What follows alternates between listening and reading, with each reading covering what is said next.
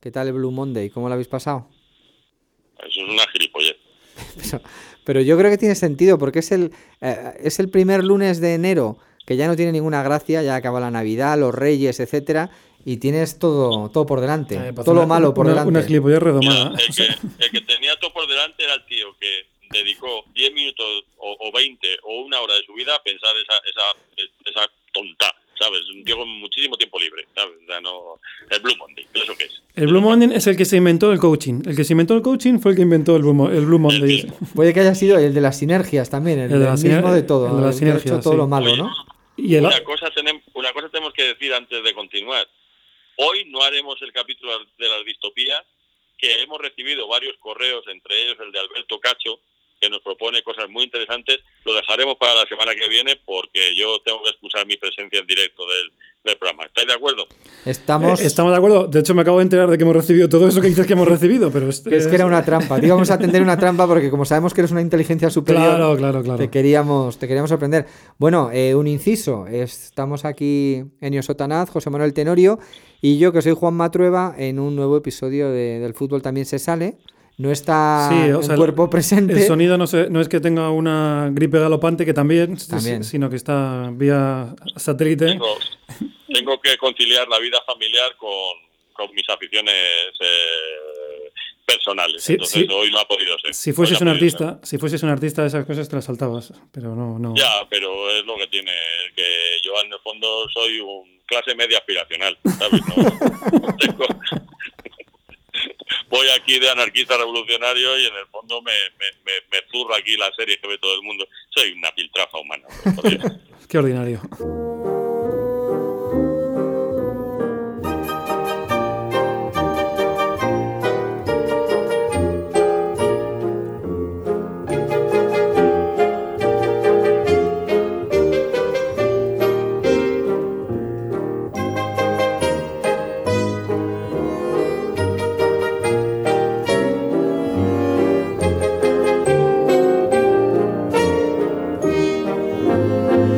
Se nos había ocurrido un, tema sobre el que podía girar en principio la conversación y luego ya vemos para dónde deriva.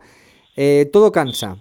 Todo cansa como concepto, decía Enio. ¿Estamos de acuerdo o no estamos de acuerdo? En el deporte y en la vida en general, ¿eh? ¿De, qué no os cansaríais nunca?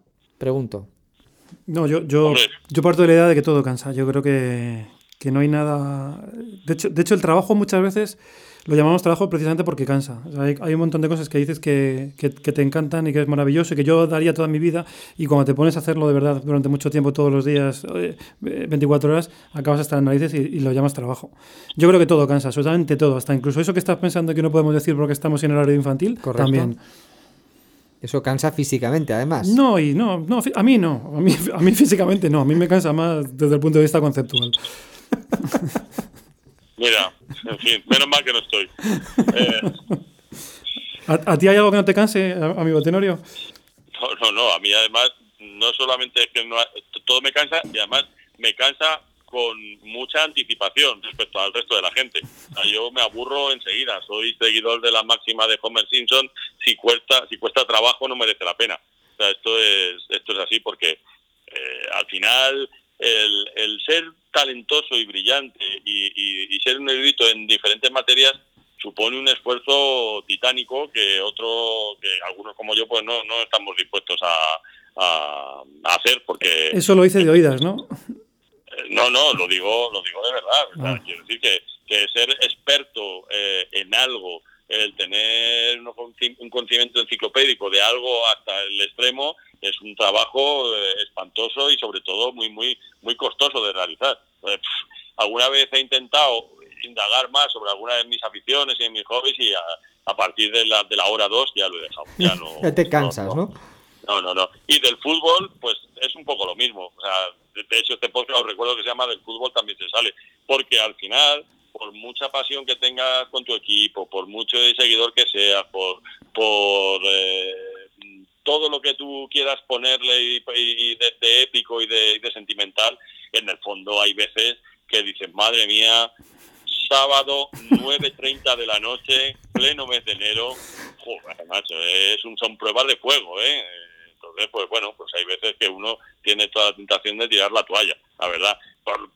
no se hace, porque también es una excusa para salir de casa y ver a los amigos, pero, pero es verdad que, que una sobreexposición también al fútbol yo creo que también cansa. Sí, no, y, no, no, se hace porque no es todos los días, pero si fuese todos los días, porque al final tenemos la sensación de que todos los días hay fútbol, pero, tú, pero vas una vez cada 15 días al campo, con lo cual dices, bueno, o sea, eh, lo, aguantas y, y, al final estas putadas que te hacen del miércoles a las 9 y media, pues también es una vez cada cierto tiempo. Pero estoy de acuerdo, llega, llega un momento en el, que, en el, en, el, que aburre. Por eso, eso es una cosa que, que, los que manejan la gallina de los huevos de oro deberían de darse cuenta, porque, porque al final aficionados al fútbol hay muchos, pero con tanta intensidad no hay tantos. Y si tú tienes eh, partidos absolutamente todos los días, a todas las horas, de miles de competiciones, pues ¿qué quieres que te diga? ¿sabes? O sea, pierde toda la emoción. Pero ese, ese hartazgo al fútbol, al final, lo están provocando... No sé, sí, exacto. No, iba a decir los medios, pero no es exactamente tampoco responsabilidad absoluta de los medios. Parece que es un contenido que se demanda y ese contenido que se demanda ya es, es, apabullante, es que ya hay partidos todos los días. Yo creo que, yo creo que hay un, un, error que por supuesto no puedo refrendar con datos objetivos, pero es una, es una sensación que tengo. Y es que se asume que la gente es aficionada al fútbol, pero yo creo que es mentira. Hay muy pocos aficionados al fútbol. Hay aficionados a su equipo. O sea, yo soy aficionado a la ETI y conozco a mucha gente que... yo eh, tengo yo tenemos un amigo común que dice que a él el fútbol le, da igual. Él, lo que le importa es el Atleti. Y es verdad. Sí, ya hay, mucha, hay mucha gente que es así. Entonces, damos por hecho de que, la, de que la gente se va a tragar un, yo qué sé, un partido de la liga bielorrusa y es que eso no se lo traga ni Maldini, que, que yo se lo, se lo inventa, ¿eh? como nadie lo ve, pues nadie, nadie, puede Maldini, contrastar. Maldini dice que se lo traga. Por eso digo, pero, pero aquí... En el anterior podcast mi, mi, mi reticencia, o sea, que eso fuera, fuera verdad, la verdad. Bueno, en ese caso estaríamos ante alguien al que no le cansa todo, vamos, que, que bueno, no ha sé, conseguido mantenerse... Pero lo que quiero decir es que, es que no hay tanta gente a la que... No hay tanta gente que se vea todos los partidos o que esté interesada en, en verse todos los partidos. Entonces yo creo que eh, sea, el fútbol se ha comercializado en bloque, o sea, como un producto así a, a kilos, y yo creo que, que, a mí me parece que se equivocan en la forma de, comercializarlo, en, muchos sentidos. Igual que, igual, igual que vender la liga, que la Liga Española son solo dos equipos, dejando casi a la mitad de la, de la población al margen. No sé, hay, hay, un montón de cosas que yo creo que se han comercializado desde un punto de vista muy, muy directo, muy fácil, como siempre, ¿sabes? De, de réditos inmediatos, pero que están olvidando un pozo que hay y que a la larga va a salir, porque la gente se va a cansar de de los partidos los lunes, de, de, de, los partidos a las 11 de la mañana, que no sé... De hecho, yo creo que la gente ya se está cansando. Sí, claro ¿eh? que se está la cansando. gente ya se está cansando, la asistencia a los estadios, etcétera, etcétera. Me parece que, que, que, que en fin... A, que... mí, a mí, ¿sabéis lo que, me, lo que me cansa mucho? ¿Qué te cansa? Cuenta. A mí me, me, me, me, can, me cansaba mucho los sugar cubes. Los, después, los sugar cubes, los sugar cubes... Sí. Pues los Sugar Cubes es lo mejor que ha hecho Björk en, en toda su vida, fíjate. Y, de, y, después, y después Björk, ella en general. Es que según estabais hablando de, eh, de esto de, de, cansar, pues me ha venido un recuerdo de Bailar en la Oscuridad, que es una película que yo personalmente detesto. Eh, no tengo ningún motivo para detestarla, simplemente es que me, no, no, no, puedo con ella. Y viene a colación esto de mis fo mmm, fobias personales. Eh, hay determinados eh, corrientes de opinión artística, sobre lo que sea, que parece que te tiene que gustar una cosa por obligación. Que si no te gusta o no eres lo suficientemente intelectual o listo para, para debatir según con quién, con quién, o que además es que está fuera de, de lo que es, entre comillas, moderno. Pues hay veces que no todo el mundo piensa igual. En los futboleros muchas veces lo hemos, lo hemos hablado. O sea, no a todo el mundo le tiene que gustar el toque, toque, pase, pase de Guardiola. A lo mejor el de Guardiola sí bien interpretado, pero, pero a lo mejor los imitadores no lo hacen tan bien. No sé si me entendéis. Te entiendo perfectamente, pero es que es, incluso mucho peor que lo que le estás diciendo, porque no es que no, no es que no te guste una cosa u otra, es que le dan un valor, eh, le dan mucho valor, mucho más valor a unas cosas que a la otra. Es como si en la paleta de colores decidiesen que el azul está muy por encima de, del rojo, porque sí, ¿sabes? O sea, porque pues, Además que lo dan por hecho, o sea, no hace falta ni, explicar, ni explicarlo, como es una, es una cuestión de fe. Y esto está muy, muy ligado así al, al guardiolismo y toda esta estupidez del, del toque, de la posesión y todas estas gilipolleces que se han, se han, sacado para intentar teorizar una cosa que no se puede teorizar, porque al final estamos hablando de, de gustos o de, o, de, o de, sensaciones. Pero claro, pero, desde el punto de vista... De... Voy. ¿A, a, ¿A, ti Björk te gusta o no? ¿A quién estás preguntando? A los dos. Mejor pregunta, Enio. a mí no, a mí no, a mí no me... ¿A, a Pozuelo llegó, Björk o no? No, llegó Björn Borg, que no. era otro distinto. Hombre, hombre. No, ¿tú yo... eras más de, de Borg o de McEnroe? Yo era de Borja al principio y luego me hice de McEnroe. A mí es que McEnroe me parece un macarra, pero... pero... Yo igual. Tú igual, ¿no? A mí me parece igual. Sí, sí, sí, sí. Yo al principio era muy de Björk porque, o sea, de Björk no de Borg porque, porque me parecía un gentleman, ¿no? Ahí en la, en la pista. Pero después todo cancha, y es verdad que me pelotear ahí desde el fondo de la red y nunca hacer nada, y era como una, una especie de, de, dios nórdico ahí intocable, vaya, está bien, vos, eres, un, eres un rancio. No, pero, pero Borg atacaba también, ¿eh? no, no, era como McEnroe, o sea, era más, o sea, fue más Vilander y todos los que vinieron después, los que, los que sí solo eran frontones y solo devolvían pelotas, pero Bjorn Borg era... Hombre, ganó repetidamente Wimbledon. No, pero, no solo que ganase, sino que el, juego que tenían... Sí, pero, pero yo no lo recuerdo un tenista... no, no, no, no era era, no, era el, el, tenis americano de Connors o McEnroe. ¿no? No, no. Esto también enlazo con el tema de, de Nadal. De, Borg, de, Björk. De, superhombre que tenemos en España, que eh, Nadal para Dios, para, para no hacerle perfecto, le hizo madridista, que es desgraciadamente es así. O sea, esto es lo que, lo que opino yo de Nadal. Sería perfecto si no fuera del Madrid, pero desgraciadamente le ha hecho, le ha hecho del Madrid. No, pero hay, hay, mucha gente teno que odia a Nadal, ¿eh? Entre otros, algunos amigos nuestros tienen, vamos, sienten por él verdadera inquina. Demostración palpable de que todo cansa también. No sé por qué se odia a Nadal. Es el mismo que despertaba a Fernando Alonso también, ¿eh? No, no compares, Sí, pero ninguno de los dos me cae mal, la verdad. O sea, me, de Fernando Alonso me hace gracia su, su bordería impostada. Estaba ahí de Asturias y después en las entrevistas que le he visto me parece un tío lo más normal. Lo que me causa rechazo es su madridismo militante, pero hombre, si fuera rechazando todo el mundo que es madridista, al final hablaba con tres. Pues estarías, estarías arrinconada en un podcast que se llama Del fútbol también se sale. Eso, eso es, así es mi vida, ¿no? Pero, sí, yo, yo sé que hay algunos amigos comunes que, que tienen un odio africano a a, Nadal y bueno, entiendo sus razones y me echo unas risas con ello, pero realmente a mí me parece que es un tipo bastante normal y tan tan normal, tan normal que a veces creo que es mentira, o sea, que es impostado. Y, que él en realidad es un tipo excéntrico y loco que después se pone un traje de normalidad, porque no puede ser que sea tan majo. Pero verdad que es que nada de lo que hace está fuera de tono, ni, ni ninguna declaración suya, ni nada. Pues, joder, macho, de verdad, de vez en cuando sácate un moco o, raja contra alguien. Bueno, pues para eso, para eso es del Madrid, ¿sabes? Pero esa es una buena distopía también, ¿eh? El, Nadal golfo y, cafre cuando no le miran, ¿verdad? Imagínate que fuera así, ¿sabes? No, no, total, total. Pues que en, la, intimidad. Con los peores vicios. Pero es que esos ya, tenemos muchos. O sea, para que, no, necesitamos otro más. O sea, por ejemplo, ya tenemos a Cristiano Ronaldo. Solo le, le faltaría ponerle una raqueta y sería eso, lo que estáis diciendo.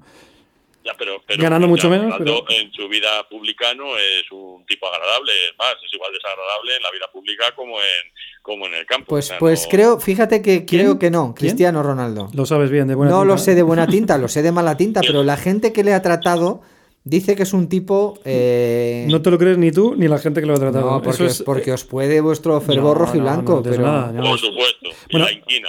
la inquina. La Por supuesto que sí, pero eso es la campaña de, de, de blanqueo que, que, lleva haciendo la, la, la, prensa con este tipo de personajes desde que, desde que llegan. Pero vamos, si, si pero bueno, tú que eres cantante, ¿cuántos cantantes presuntuosos sobre el escenario e idiotas luego son unos tipos normales cuando bajan del no escenario? Muchos, no, ¿no? muchos. Disculpame, Tony no es cantante es una estrella del rock and roll. Rutilante del rock and roll. Músico, un músico, perdón. No te creas, no te creas tú que tantos, ¿eh? O sea, ¿No? a ver, normalmente la gente encima del escenario, y no solo los cantantes, sino cualquiera, está interpretando un papel, eso es así. Pero, pero eso se ve, ¿sabes? Tú, tú, yo creo que se ve, o sea, a estas alturas ya, ya, ya conocemos que, dónde empieza el, el, espectáculo, dónde empieza el circo y dónde, dónde acaba la, la, la realidad, o, o al revés. Eh, no, y, y, cuando hay uno que es gilipollas arriba, y, y, suele ser gilipollas abajo también, ¿eh? O sea, no te creas tú que. O sea, es algo que esté actuando, que, es, que es, ya te digo que, que es evidente. No me, haga, no, no me hagas darte ejemplos, pero. Estaba deseando. no me hagas darte ejemplos. Bjork, por ejemplo. Anoche escuché a Santi Rodríguez, el cómico este que es de Atleti, que eh, zapé y estaba en el hormiguero, que dijo una cosa me, que la verdad que me hizo gracia. Dice, la fama no hace a la gente gilipollas, descubre gilipollas. Exacto. me parece que está muy bien. Exacto, está sí. muy Y, Y, y por- dicho esto, os tengo que dejar porque tengo un compromiso infantil que atender. O sea, que me van ustedes a disculpar y os dejo en buenas manos, oyentes. O sea, que ahí, ahí, ahí os quedáis. no te lo, agradece, te lo agradecen los oyentes porque así nos dejarás hablar a nosotros también, un, un ra- un ratito. ¿Cómo se tira el cuchillos? caras, a, a no, a no ver los, los, carenti- los caretines esos que me ponéis cuando me paso hablando de corta ya, pues me- Ahora, venga, que te vaya bien. De vosotros, también me canso, venga. Venga, muchacho, con Dios. Venía, perdona, esta reflexión de las, del cansancio venía por el, el Barça, no diré eliminado de la Copa porque luego puede jugar Messi, lo remontan, etcétera. Pero la sensación de que no les ha importado nada perder contra el Sevilla. Es muy duro decir eso. Yo, yo lo que sí que creo es que es, es, muy difícil, por no decir imposible, mantener la tensión que se le exige a, equipos como el Barça o como el Real Madrid, que perder un partido es un drama. Que hemos llegado a ese punto en el que, bueno, no, perder, empatar un partido es, es, un drama. Entonces, o sea, mantener eso cada tres días, a, mí me parece que, que psicológicamente es muy complicado para los jugadores y para el entrenador, más que para la institución. Entonces yo no creo que... O sea, yo creo que, los jugadores del Barça, cuando vieron que, que habían perdido 0 pues estaban jodidos. Y, pero claro, o sea, antes del partido o durante es muy difícil mantener esa tensión que, que, entiendo que tienen los jugadores en, en, momentos críticos o momentos en los que se están jugando un, un partido o una competición en la que se están... en la que, en la que es crítica. Entonces, pero eso es, pero es que es natural ¿eh? y, y, tampoco pasa nada. sí, pero hay una pérdida de interés, yo creo, en un torneo que has ganado cuatro veces seguidas, o como el Madrid, que ha ganado tres veces la Champions, el Madrid no afrontaría la limpieza que hizo después de ganar la última Champions si, si no tuviera una falta de interés hacia el terreno. Una sensación de que esto lo puedo ganar con cualquiera casi. Yo, fíjate, yo, yo, no, yo creo que eso no, pasa. Yo, yo, lo que sí que veo, o sea, bajando un poco más al barro, es que los propios jugadores se cansan del fútbol. O sea, ya, ya no solo de la Copa del Rey, se cansan de jugar, o sea, de estar de jugar cada tres días. Yo no me acuerdo qué, qué, qué jugador, había un jugador argentino que decía que no le gustaba el fútbol. O sea, que él iba, iba a jugar, no me acuerdo quién era, pero él, jugaba, tal, hacía su, trabajo porque llegaba a casa y se olvidaba de. O sea, es que no quería ver un partido más porque estaba hasta las narices de. Que es un poco lo que me pasa a mí en mi trabajo, ¿sabes? Te quiero decir que. Y, yo creo que soy un buen profesional, pero es muy difícil mantener la emoción o la tensión o, o, el, o el, grado ese extra que se te.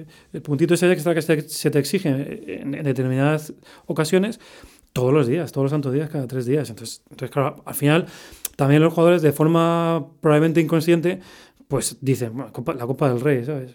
Pues bueno, ¿sabes? O sea, también un poco se dejan llevar por lo que ven alrededor, porque es que el público es muy, es muy cabrón en ese sentido. No van al campo, no le dan ningún valor a nada, pero luego pierdes los cero y, te montan la, la marimorena, claro, a posteriori, no, mm. no en el momento. Yo creo que es muy complicado lidiar con eso, ¿eh? sobre, todo desde el punto de vista psicológico. No, no, yo no me creo que un jugador deje de correr o que, o que diga, voy, a, voy a pasar de, de, saltar este córner para... No, es un tema más inconsciente, yo creo, ¿eh, hombre, no creo que nadie lo haga plenamente consciente. Pero, pero a mí sí, yo sí creo en esa, en esa pérdida de interés de lo que has ganado muchas veces. Y me parece absolutamente normal, ¿eh? No, el ah, Madrid ah. ha ganado.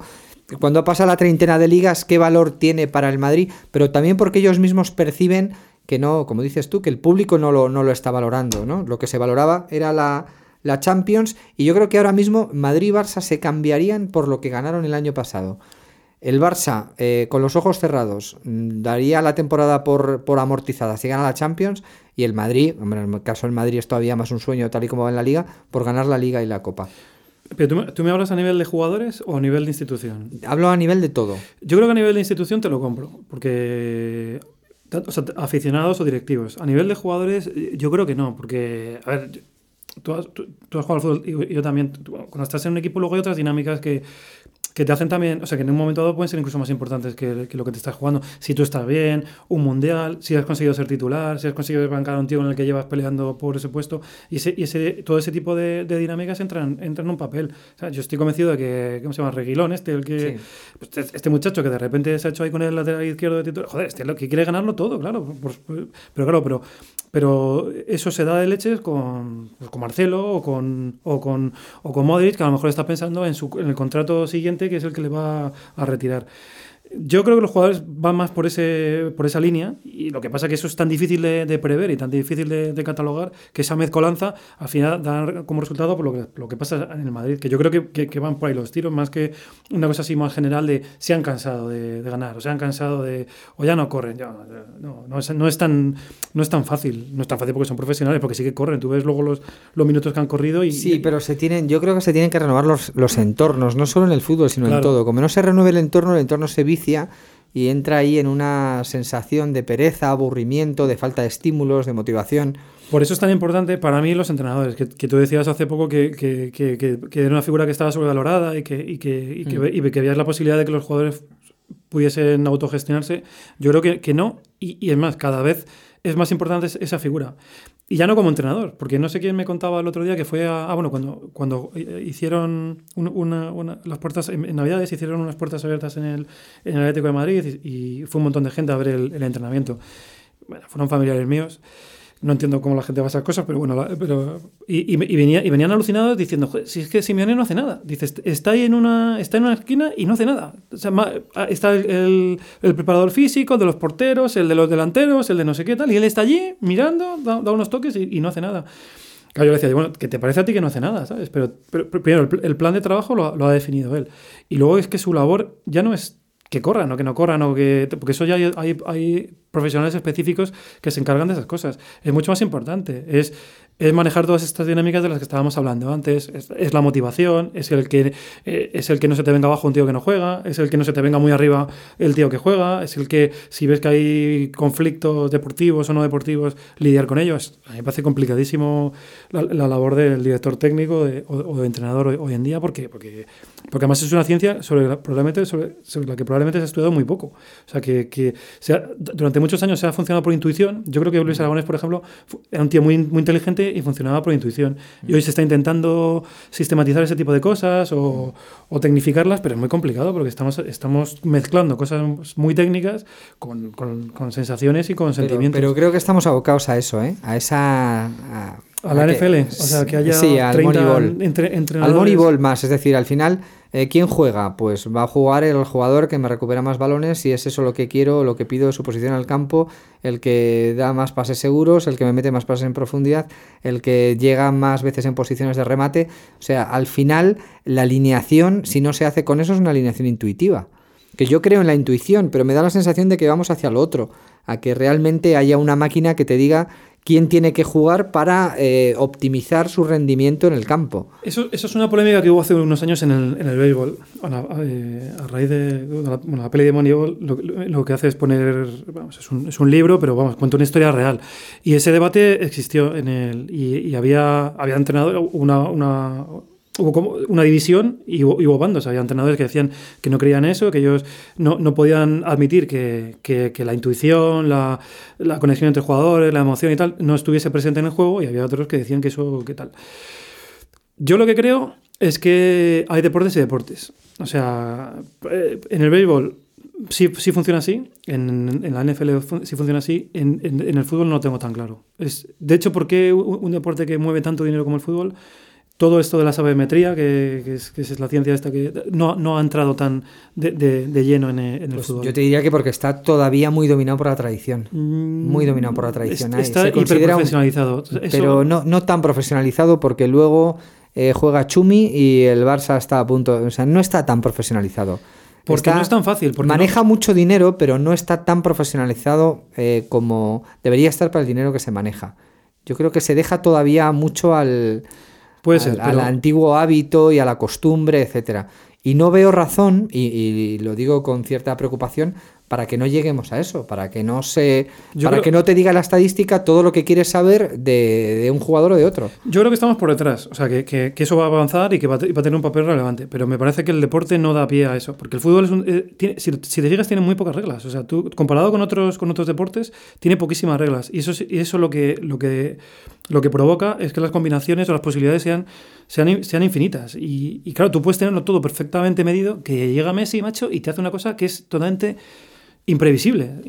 Imprevisible, no, no aparece en ninguna, en ninguna estadística. Y al final el Barça está ganando por eso. Porque, porque hemos visto un montón de partidos en los que. Porque eh, el fútbol está tan profesionalizado que ahora cualquier equipo de primera división defiende bien, está bien preparado, tácticamente son todos casi perfectos, defienden, están estudiadísimos. Eh, todos, todos los equipos saben cómo juegan, pero claro, llega un momento, este tío, y hace una cosa que se sale de lo. ¿Y, qué? ¿Y, cómo lo, y ya vas a 1-0. Claro, es que también otros deportes dicen, bueno, te hace una cosa de esas en baloncesto, coño, y es que hasta que llegues a 100 puntos, no, pero es que aquí con 1-0 ganas la Copa de Europa.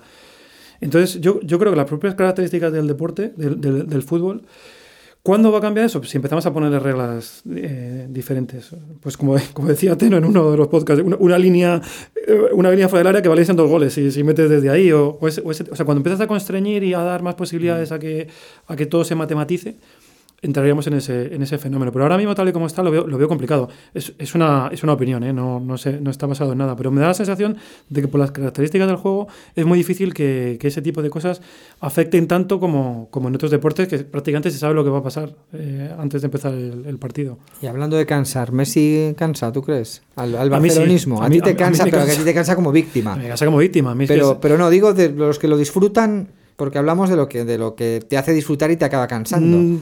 ¿Sabes lo que pasa con Messi? Y con un montón de cosas buenas que, que, que, empiezas, a, que empiezas a pensar que no... O sea, que, las das por, por... Las metes dentro del saco de la normalidad. Entonces te piensas que eso es así y cuando no es así, te enfadas. O Esto le ha pasado al Real Madrid con Cristiano Ronaldo, yo creo. Sin, Eso le sin entrar en la comparación sí. con Messi, pero no, estoy tan acostumbrado a este tipo y luego el tipo es tan peculiar que se va a ir y no va a cambiar nada. Pues sí, es bueno, yo creo que es buen ejemplo, pues, sí. Eh, y creo que cambia todo. No, yo, yo fui el primero, eh, por ejemplo, que no que, que, que pensaba que el, que el, Madrid salía ganando con la, con la salida de, de, Cristiano Ronaldo. Probablemente porque me había acostumbrado a que ese tipo metiese 30 o 40 goles todo, todas las temporadas y pensaba que eso era una cosa normal. Hemos visto que no, que no lo es. Sí, es. El Real Madrid yo creo que es un club que se cansa muy pronto. Sí, soy, soy, eh, soy muy cansino. Sí, se, cansó, se cansó, es distinto, es ser cansino. Pero yo creo que se cansó de Butragueño, que ha sido una de las, de las leyendas del club muy pronto. De Raúl se cansó. La prueba es que Raúl hace una segunda carrera en el, en el Salque y se ha ido cansando de todos sus grandes futbolistas antes de tiempo. Bueno, el caso de Casillas no ya va... es lo más flagrante del mundo. No, voy a hacer de no, eso no sí. va a estar en la idiosincrasia del, del, del madridista. Yo, yo, creo que pues sí. Pues esto puede que sí esté, fíjate, puede que esto sí esté en la idiosincrasia del madridista porque es algo que trasciende prácticamente a, a todas las décadas, todos los años y todas las épocas. Yo lo que me niego a aceptar es que el actual Madrid eh, versión Florentino sea el modelo de lo que ha sido el Real Madrid históricamente. Yo eso creo que no ha sido. Pero que el, Real, que el club se cansa, sí. ¿Por qué? Pues, pues vete tú a saber, habría que buscar en el principio los tiempos de Di Stéfano se acabaron cansando Mira, también. Yo te digo una cosa, yo la primera vez que fui al, al Bernabéu fue hace un montón de años, bueno, no tantos porque no soy tan mayor, pero bueno, sí, pero, pero bueno, hace, hace muchísimos años. Era un era un, un derby, era contra el Betis, era una, la Copa del Rey, y, y me tocó en la, en la, zona de socios. Iba con un amigo mío del colegio, porque nos llevábamos bien, no, no hay ningún problema, y, y, me, y, me, invitó a ir con él. Lo único que me, me, me invitó a no ser muy, muy, muy, ostent, muy ostentorio, como dice, sí. como dice muy ostentorio en mis, en mis declaraciones públicas de, de, afecto por el equipo contrario. De hecho, no dije nada, yo me, me, me, me ahí con, el, con, la grada madridista y yo, yo callado. Empatamos a tres, por cierto. Y, y, y, ¿sabes lo que más me llamó la atención de estar ahí? Que estaban todo el, rato, todo el santo día metiéndose con los jugadores de, del Madrid. Los propios, los propios socios de, de, todo el santo día, desde el minuto uno, qué malo, qué tal, fallaban o no fallaban, qué malo, todos, absolutamente todos. Y no era una cosa que que nadie le reprochase, como que era, era, lo, era lo normal. Y, me llamó, es lo que más me llamó la atención, porque no estaba acostumbrado a eso. Y esto te estoy hablando de hace, de hace décadas, de, de, aquello. Y hoy creo que sigue pasando exactamente lo mismo. Entonces se, se cansan de todo. Os cansáis de yo todo creo, muy, muy yo rápido. Creo que era, yo creo es que el complejo de, de, yo creo, de, de niño malcriado. Yo, yo, creo, yo creo que ahora pasa más. No. Porque, porque hay más. Eh, está todo más. Como se ve más y, y llegan más sitios y, y además ese, esa fórmula o ese estereotipo se ha extendido a, a, gente que antes no lo tenía. Y, y yo, yo, creo que pasa. Es, es, como el niño malcriado que lo quiere todo. O sea, ese niño malcriado que tiene todos los balones, pero ve a un pobre jugando con un, un balón de, de, de trapo en, en, el, en, el, en, la calle y, le dice a su padre que quiere ese balón.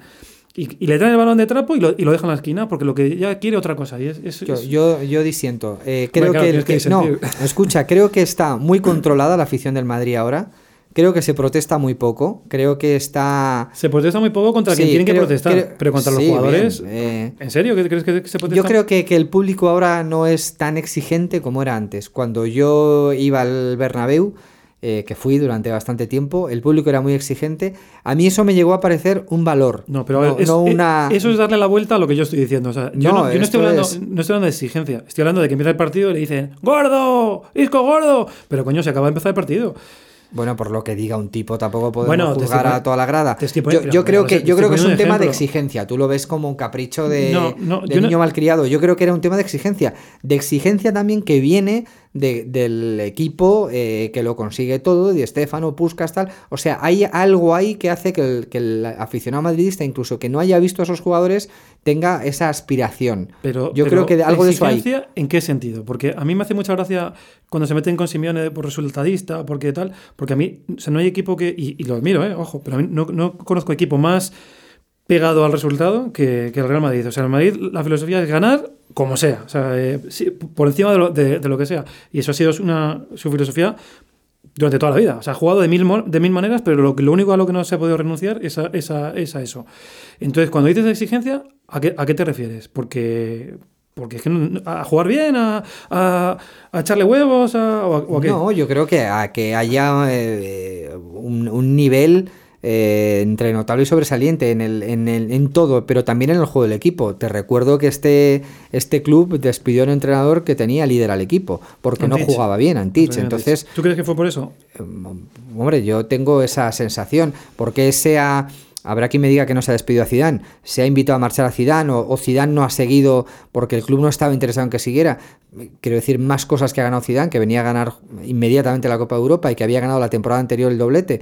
Es decir, hay, hay una exigencia. Ese, ese, ese eso no es exigencia, eso es no estar contento con nada. ese niño malcriado que tú localizas en la grada, ahora se localiza en la directiva y ya no está en la grada. Antes podía estar, y yo no creo que fuera malcriado, que creo que era simplemente un sentimiento de exigencia, estaba en la grada y ahora está en el en los despachos. Es eso de no me conforma nada y no me satisface nada, ya es algo que está en los despachos, que no está. El, la afición está anestesiada, es decir, eh, pasa lo que pasa con Casillas, nadie rechista. Eh, eh, traspasan a Cristiano Ronaldo, que nos podrá caer o mal, pero ha sido el jugador más importante de la historia del club o el segundo jugador más importante de la historia del club, y nadie dijo nada. Nadie dijo nada. eso, eso, te demuestra eso no tiene nada que ver, yo creo que no tiene nada que ver con lo, anterior, eso tiene que ver con el poder omnipotente de, de no lo digas. del, presidente de, decir el nombre. Del Real Madrid, no, Florentino Pérez, pero si yo da igual, si yo estoy arrinconado en un podcast que se llama del fútbol también se sale y de aquí no voy a salir. Eh, ah, mira, me dice nuestro técnico para el que, por cierto, le reclamo un fuerte aplauso que, se nos había olvidado. Fundamental, fundamental. Que, que, se nos está pasando el tiempo. Bueno, viendo que y, el arroz, y el arroz, y el arroz. Viendo, bueno, el arroz se nos pasó hace, hace, tiempo ya. Y viendo además que nuestro amigo Tenorio no nos llama, que nos ha dicho que nos iba a llamar a la vuelta de sus quehaceres, creo que es buen momento para que nos te despidas. Sí, el próximo podcast, recordad que, que va a ir sobre las distopías tenemos una cuenta, que espero decir bien esta vez, que es podcast.lacontra.es, donde podéis mandar todas las ideas que tengáis sobre lo que pudo haber pasado y no pasó, desde el fichaje de Di Stefano por Barcelona hasta, no sé si el Madrid, bueno, también Luis Aragonés estuvo en el, en el filial del Madrid, imaginemos a un Luis Aragonés que hubiera triunfado en el Real Madrid, ¿no? Hagamos, hagamos ciencia ficción. Y nada, cualquier sugerencia será bien atendida. Muchas gracias y. Yo voy a poner una distopía en la que. En la que bueno, no, venga, me lo voy a guardar para No, venga, venga, ya, ya. si esto se trata de ganar la audiencia, hay que decir barbaridades. venga, no, un saludo. Bueno, un saludo a todos.